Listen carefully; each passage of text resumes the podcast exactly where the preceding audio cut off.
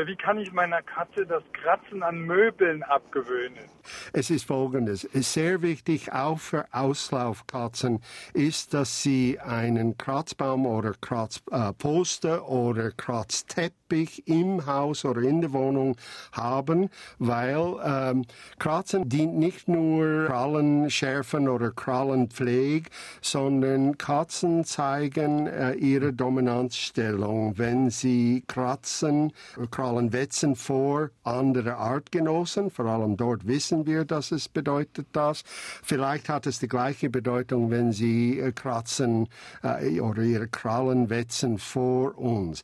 Darum ist es sehr wichtig, dass auch in der Wohnung selber es eine Kratzgelegenheit hat.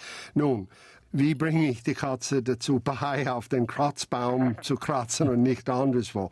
Erstens, es hilft manchmal, wenn man etwa, nehmen wir an, Sie haben einen Kratzbaum, etwa 70 Zentimeter über Bodenhöhe, äh, wenn Sie am Kratzbaum ein Tropfen Baldrian aus der Apotheke träufen, also nur ein Tropfen, es braucht nicht viel, und die Katze, wenn sie das nicht selber merkt, und es ist wahrscheinlich, dass sie das selber sauber riecht auf Distanz, aber bringen Sie sie in die Nähe und dann wird sie die Vorderpfoten auf den Baum äh, sich strechen, hinaufstrechen, um es noch intensiver zu riechen und dann Ihre Krallen werden in die richtige Position auch ausgefahren, weil das ist auch ein Teil, ähnlich wie bei diesem Milchtritt. Also wenn es stimuliert die gleichen Hirnzentren wie Sexualpheromonen, Sexualgeruche und somit kommt die Katze ihre Kratzbaum gern über.